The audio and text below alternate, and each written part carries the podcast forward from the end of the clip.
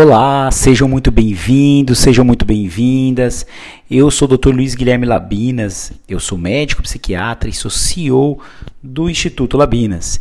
E o tema de hoje é ansiedade de separação, ou melhor, transtorno de ansiedade de separação, que é um quadro muito frequente na infância e adolescência, mas que ao longo da, do, do, crescimento dessa criança, esse adolescente, vai diminuindo, mas que eu já tive casos até em adultos devido à gravidade desses sintomas.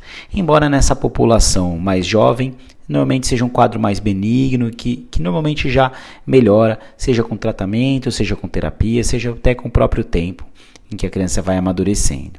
O que a gente sabe sobre transtorno de ansiedade de separação é que ele causa, obviamente, muito prejuízo né, nessa, nessa criança, nesse adolescente, que pode levar a uma baixa autoestima, desinteresse, problemas escolares, até levando depressão, ansiedade. Em até 50% das crianças envolvem transtornos ansiosos, toque e até alterações relacionadas a um transtorno relacionado à identidade sexual. Mas o que, que é então esse transtorno que pode ser muito comórbido e trazer vários prejuízos para a criança e para o adolescente?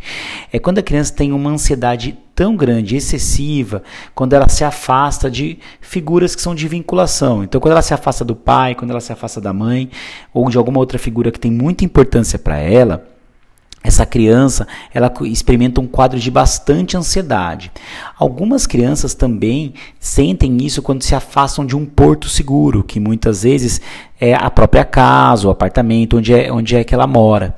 E a reação que ela tem frente a esse afastamento, ela vai muito além do que uma criança que funciona normalmente teria tá? Então, às vezes a criança ela começa a ter choros absurdos numa idade que não era esperado. Ela tem até um crises de ansiedade nesses momentos. Ela começa a ficar irritada. A, a mãe tenta colocá-la na escola, tenta levar para a escola e é onde a gente mais percebe esse, essa ansiedade. Você leva a criança para a escola e a criança não quer entrar, não quer ficar na aula de jeito nenhum. Ou você leva essa criança para uma festinha com outras crianças e voltaria para casa e a criança fica chorando, com medo.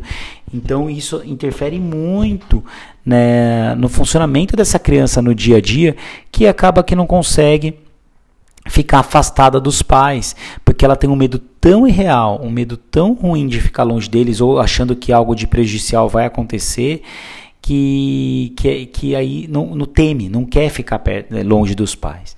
Então ele tem medo de que os pais possam morrer, tem medo que os pais possam sofrer ferimentos muito graves, que eles possam ser assaltados, que eles possam ser sequestrados, que o, alguns sentem que os pais podem esquecê-los na escola, até abandoná-los de alguma forma.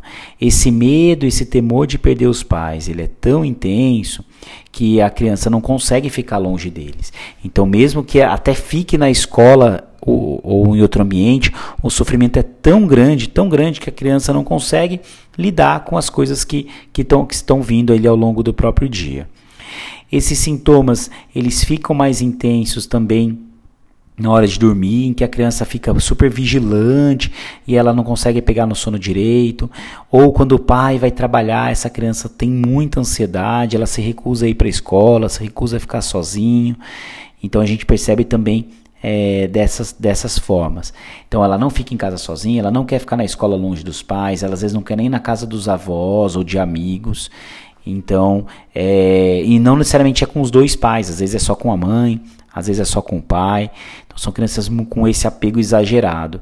Muitas delas e a gente percebe também, quando estão na escola, elas fazem de tudo para voltar para casa. Então começa a ter dor de cabeça, dor de barriga, fala que está com vontade de vomitar, fala que está tendo febre. As, algumas crianças até tem, sentem um certo aumento de temperatura, falam que estão passando mal. Para quê? Para a escola ligar para casa e aí fazer com que essa criança ela possa voltar. A criança adolescente é, chamem os pais, os pais peguem ela essa criança acaba voltando para a escola. Tá bom? Então, sintomas somáticos, é, desespero longe dos pais, muita ansiedade quando ficam longe dessas figuras de apego, são sinais muito importantes, tá bom?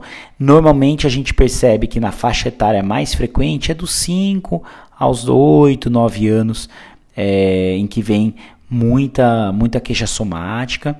E Quando a criança é um pouco mais velha, embora não seja tão mais frequente quanto dessa faixa etária mais dos, do, até os 8 anos, a gente vê que essa criança pode começar a ter acesso de raiva na hora que está distante dos pais, ou começa a não conseguir se concentrar na aula, chora intensamente, começa a gritar, é, começa a, a brigar na escola, a ter protestos, ela se recusa a interagir. Então, muito importante você notar isso.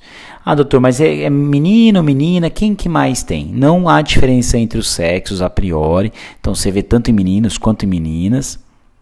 E como eu disse no começo aqui do podcast, dificilmente essa, é, ela se cronifica.